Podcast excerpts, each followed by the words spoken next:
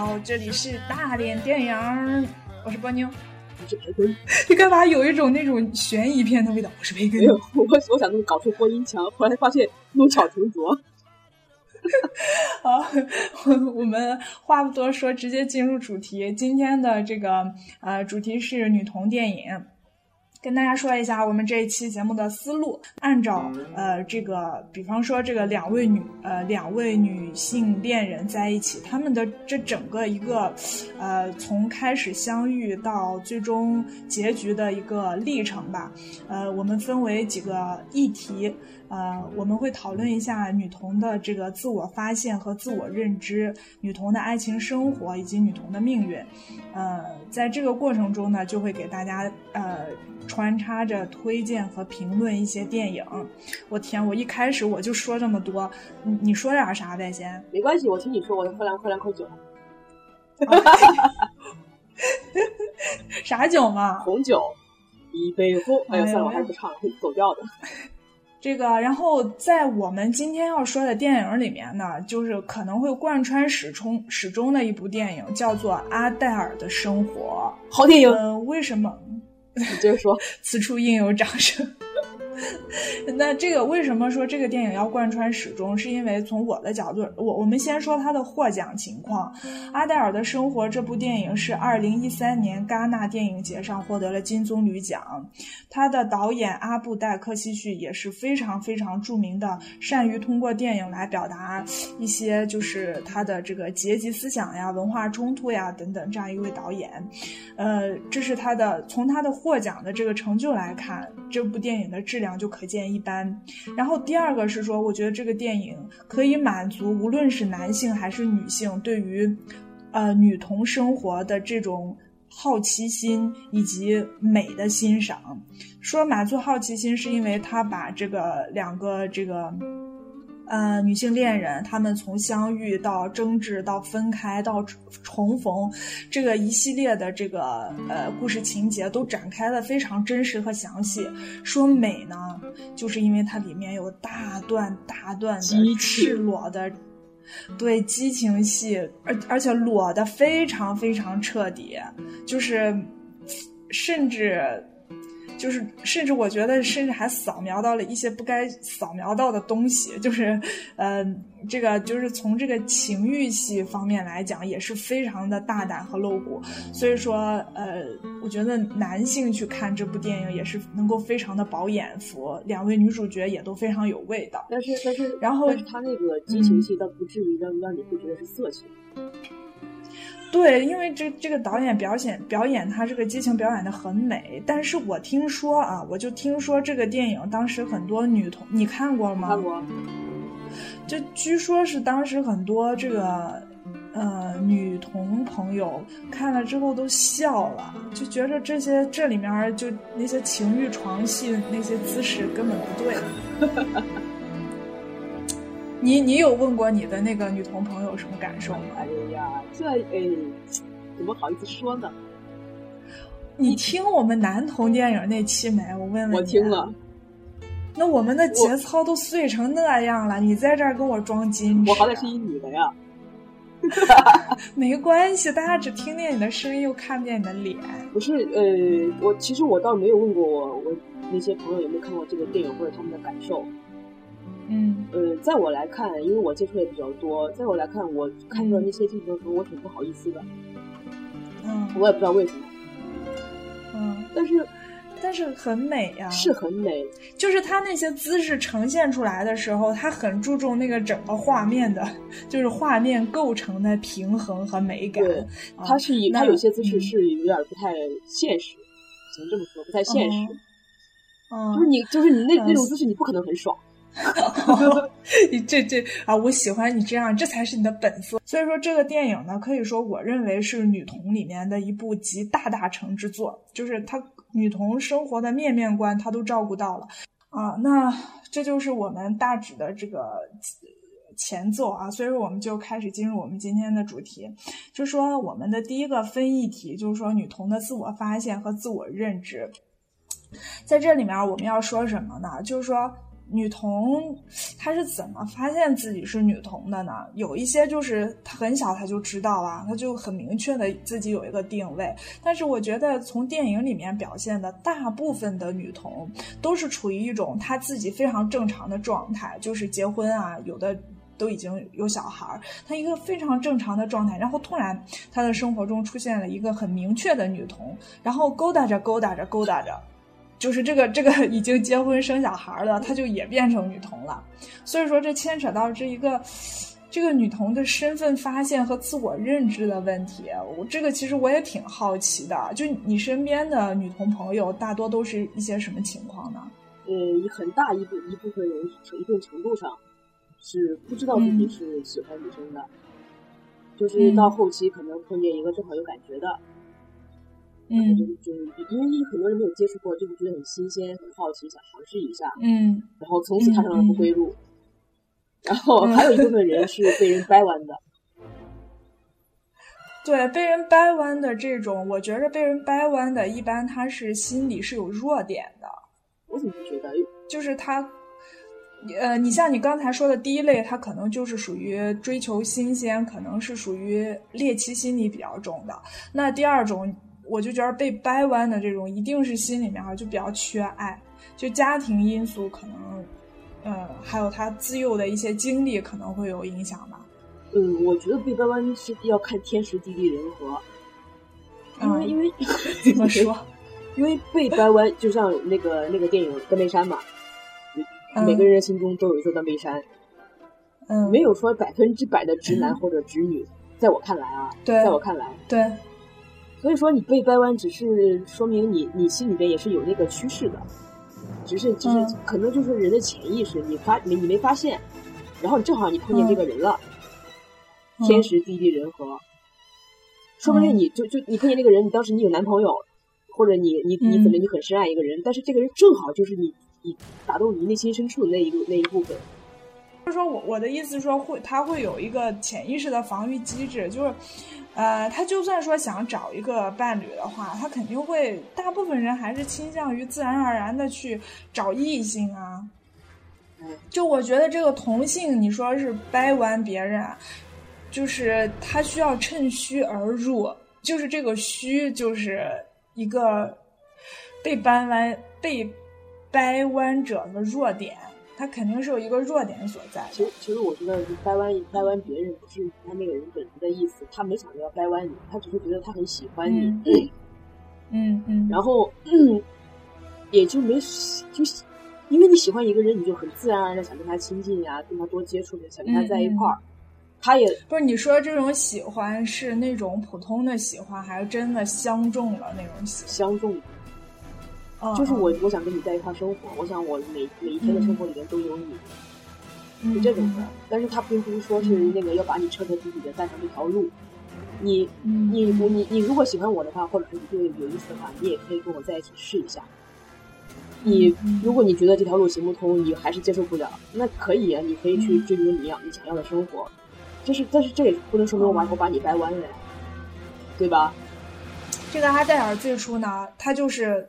他就是觉得自己是个异异性恋呢，呃，他是要跟帅哥去约会的路上，在马路上就一不小心看到了一个特别的女孩，一个女，对，这个女孩特别在哪里？她的头发是蓝色的，所以说这个跟大家说一下，阿黛尔的生活这部电影呢是根据一部漫漫画改编的，这部漫画的名字就叫《蓝色是温暖的颜色》。对，然后这个对他看中的这个，哎，他看中的这个。好像叫艾玛，是不是？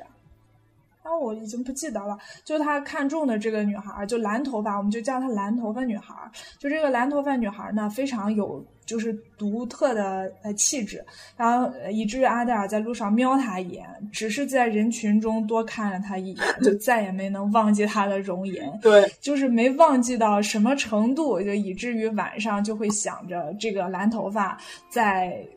啊、你知道的，就是自己解决一些问题。对，然后这样子的话呢，呃，就这样子的呃事情，就一度使阿黛尔自身产生了很大的迷茫，他就他就会不懂啊，我到底喜欢女人啊，我还是喜欢男人呢？我为什么会，我为什么就看那个女的一眼，我就我就放不下她呢？怎么怎么样？你你那你你有没有注意到一个细节？这个电影嗯就是当那个，因为这个电影不是有激情戏吗，不仅仅是那个他们他们嗯两个人之间的激情戏，还有在前面的时候，这个阿黛尔跟她男朋友的激情戏。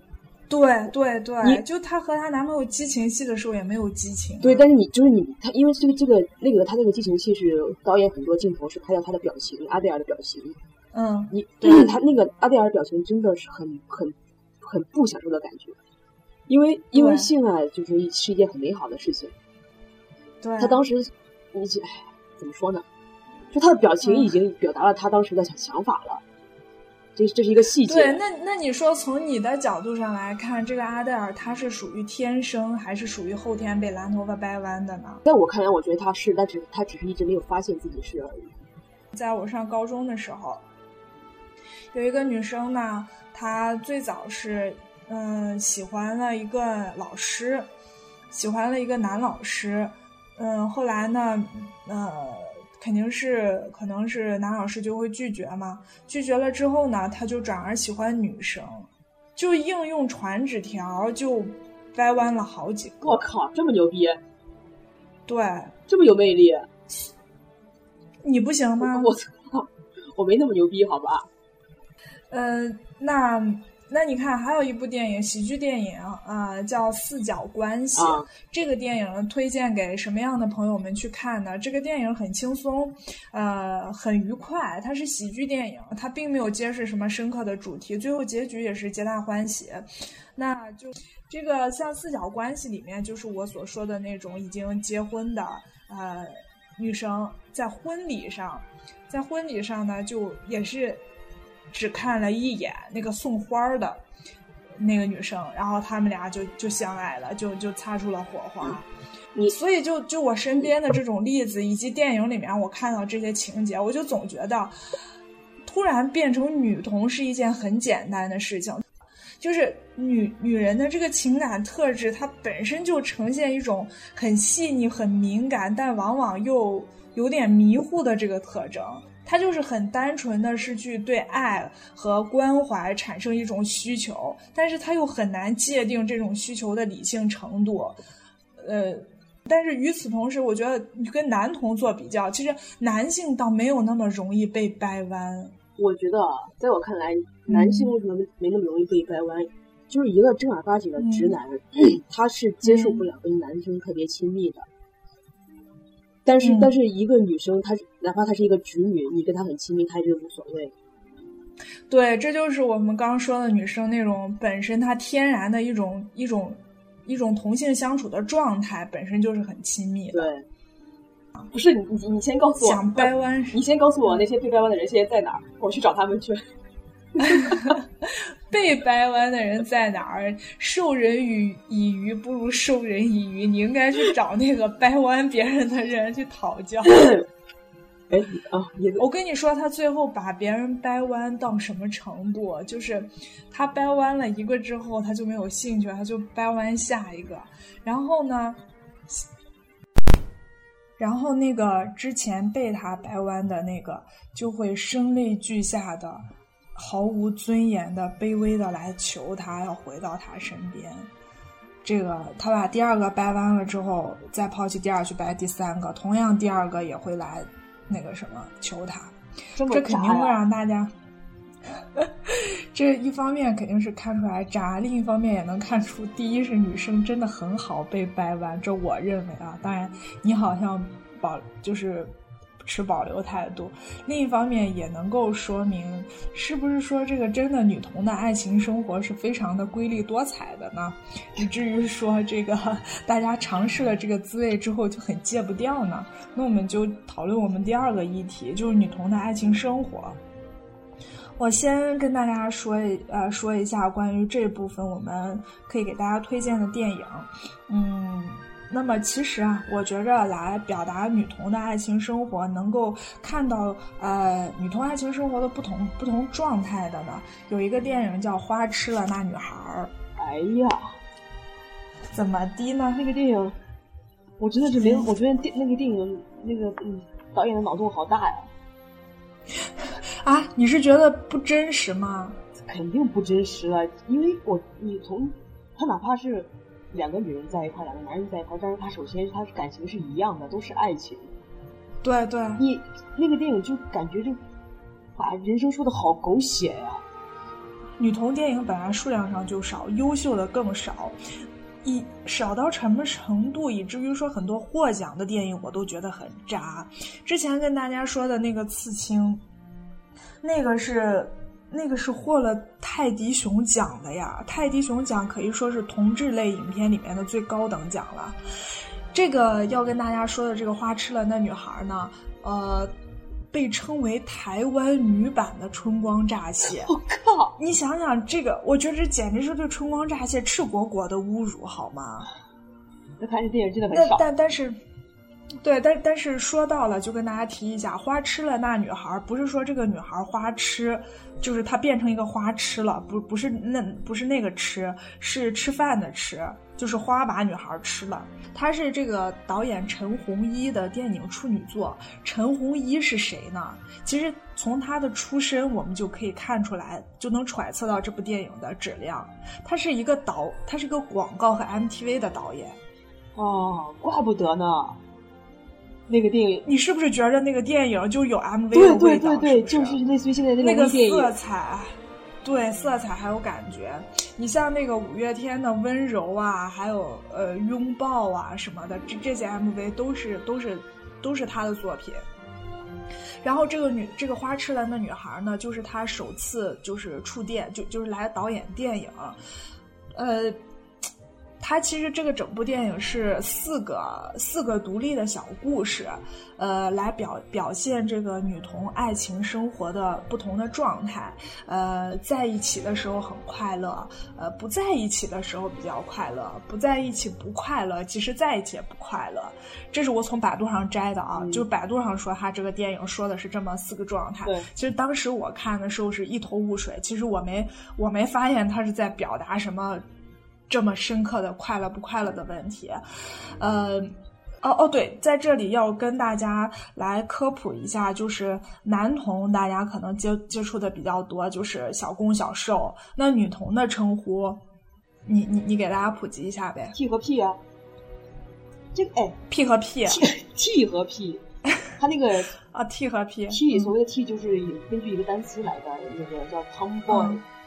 T O Tomboy T O 就形容这个单词意思就是形容像男孩的女生。哦，那 P 呢？P 就是呃，好像我听谁说过，说是根据那个文化那个婆，就是在这个女婆对那个女童里面老婆的身份。哦，叫婆啊，就是所以说偏男性化的那方是叫 T，比较女性化的一方是叫 P，是吧？对，林嘉欣在这个里面，她扮演的是一个 T，呃，这个。但是我觉得，知道。但是我觉得林嘉欣在这部电影里面，她她扮演那个 T，她可能她之前功课做的比较少，或者说是她接触的比较少，她扮演这个你也觉得不真实？对，她扮演那个 T 很很夸大，很做作。对，呃，然后这个。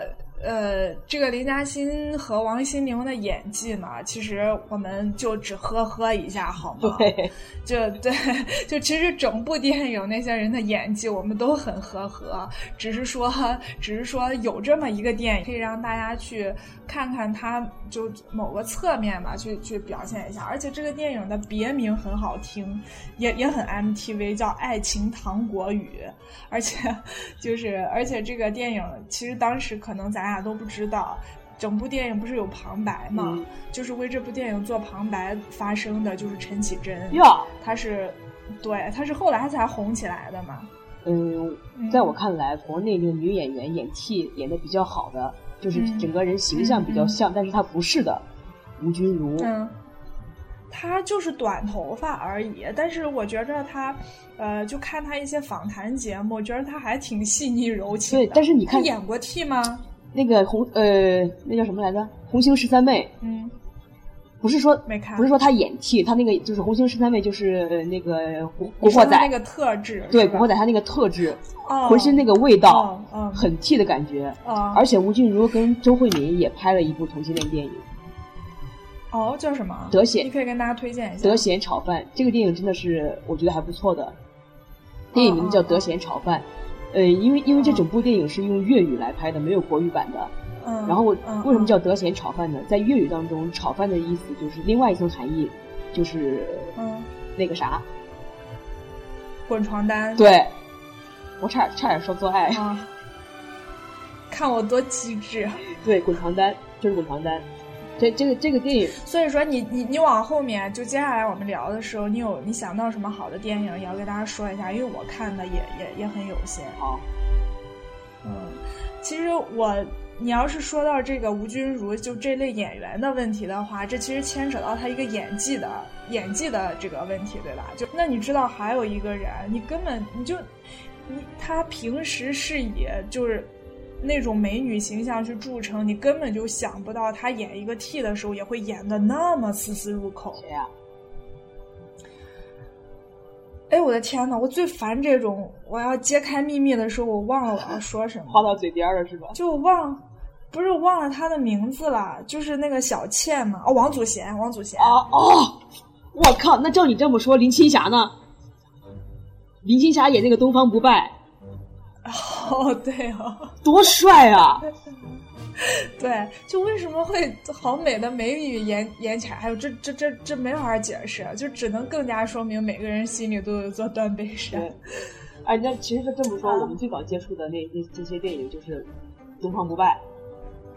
林青对林青霞，因为林青霞跟那个是王祖贤还是谁，我不记得那另外一个女的，他们有很就是那个接吻舌吻的戏嘛，哦你，不知道啊？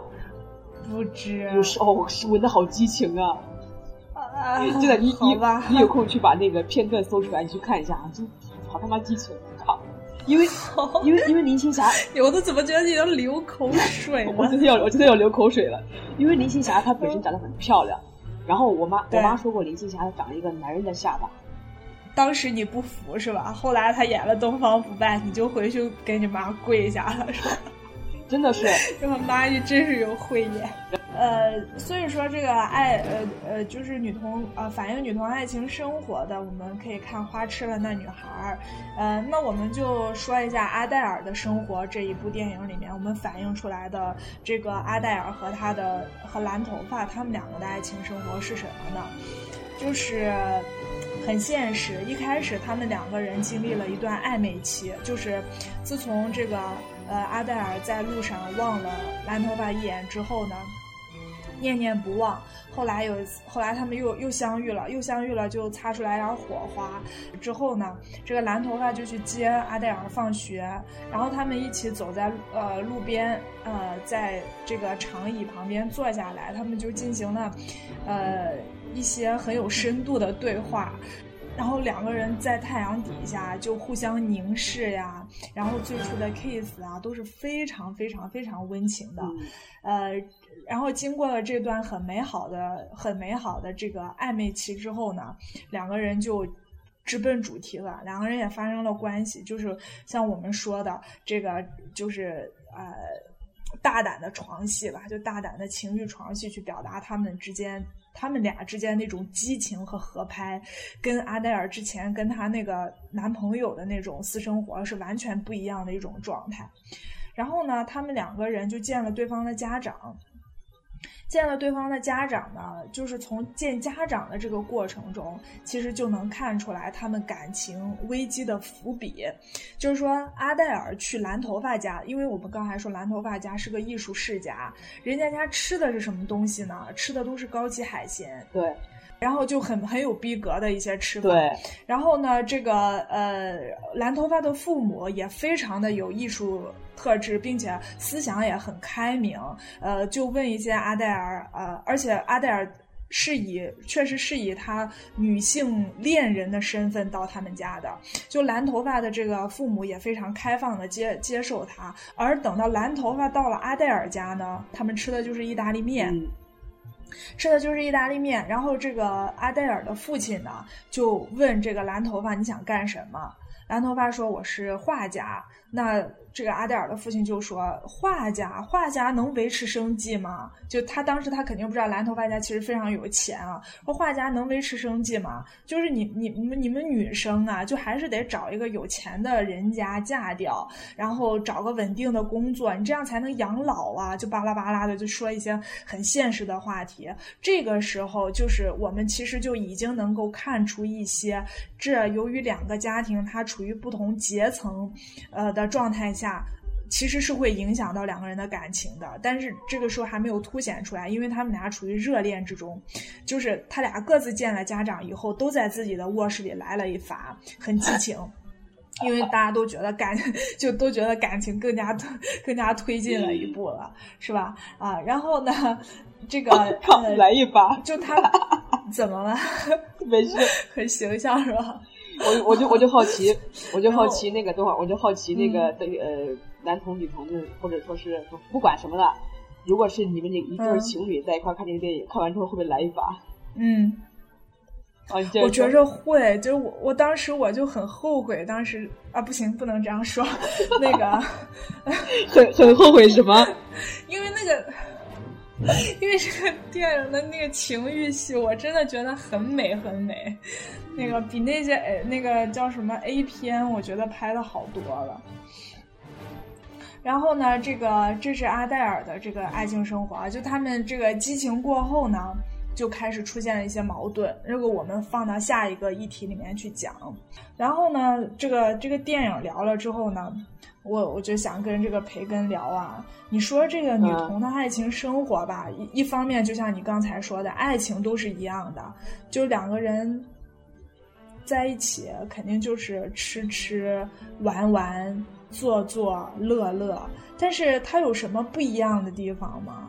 就是他怎么就，就像我之前给你举的那个例子，怎么就让人尝过之后就那么难以忘怀呢？其实我就觉得，你就从那个就是滚床单的这个角度上来讲，它是有非常多多的技术障碍的。我觉得他跟人家男童就不一样，男童是自带工具好吗？人家走到哪里都是非常方便，但是这个女童。就他们在一起的这个私生活，我就感觉，呃，以我了解的情况来看，在这个圈里有很还是有很大的一部分人是不比较排斥用工具的，就是是吗？那可是靠自己能自力更生吗？你要知道，女人是了解女人的，她哦也对，她知道你要什么，她知道你那个也，她知道你那个 point 在哪。你不要前面加个 G 吗？应该是 G point。靠！还还没关系啊。嗯。所以说，而且而且而且，在我来看，就是女人跟女人之间，因为像女人跟男人之间吧，有有很多男的，他们就比较抗拒前戏。对。但是前戏很重要。对。就就，所以我们在这里也要呼也要呼吁一下我们男性的听众朋友，就是不管在那个时候你有多么的猴急，就是这个是一个双赢的事情。其实，你你不要想着说你那那会儿图自己爽了就赶赶快解决掉。其实你只有说是把你的伴侣也也充分的调动起来，给调动起来，对，调动，那那是一个长久的事情，否则时间长了。时间长的后果就是说，你你的这个你你的伴侣会对跟就是跟你去进行这项活动，他会丧失掉兴趣，慢慢他的表情就会变成阿黛尔那样，就是他觉得这不是一件享受的事儿，然后就。就他就会做，就就等着一个女童从天而降，说不定就会把他给挖走，知道吗？所以说，我们男性听众一定要有长远的眼光。也不是要等一个那个女童挖走，万一等一个技术好、就活儿比较好的男的呢？对呀，所以说这是这是我们收听我们本期节目的最大意义所在，请你们 一定一定要谦虚、谦虚、谦虚，重要的事情说三遍。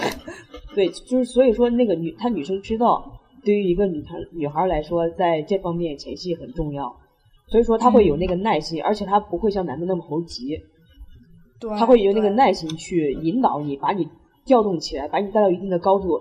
那剩下的事情就就是你你水到渠成。你有没有那个那个器官，也就已经不也就没那么重要了。嗯嗯，相那个相反，我觉得就是需如果需要道道具的话，就是也可能是因为你两个人在一块时间长了，我出什么花样了。哦。但是偏偏呢，偏偏就觉得呃，如果因因为我觉得啊，在爱情里面，性也是很重要的。当两个人相处时间长，你在这方面越来越没有感觉的时候，你如果不玩点花样的话，那唯一的结果就是出轨。对。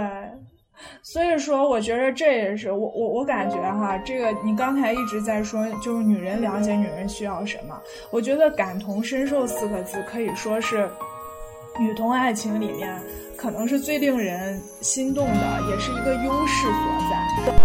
那女同爱情呢，就跟大家聊到这里，未完待续，请大家继续收听我们下期的节目。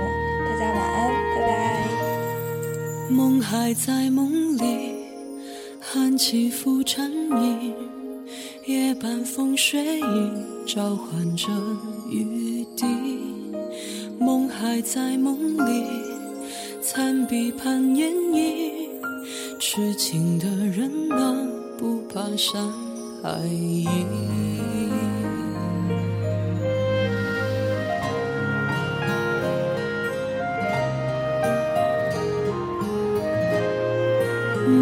还在梦里，泪还在眼底，誓言和约定沾满了回忆。梦还在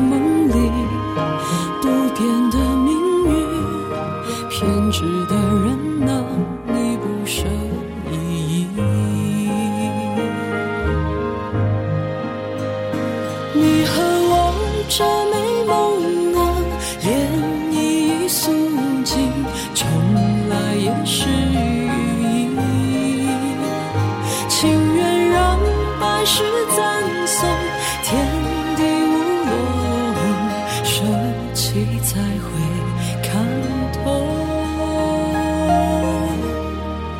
梦还在梦里，恨没有累积，牵挂似浮萍，聚了又飘离。梦还在梦里，越转越叹息。红楼金钗呀，已随梦而去。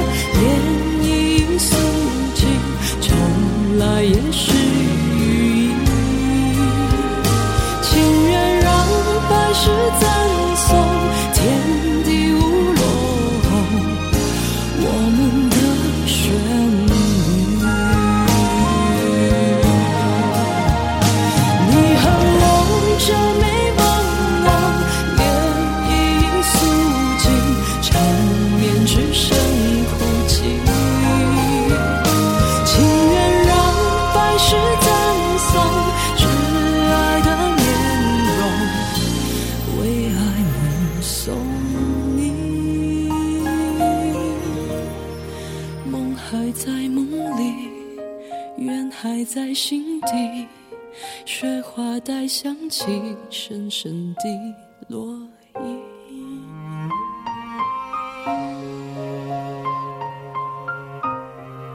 叶，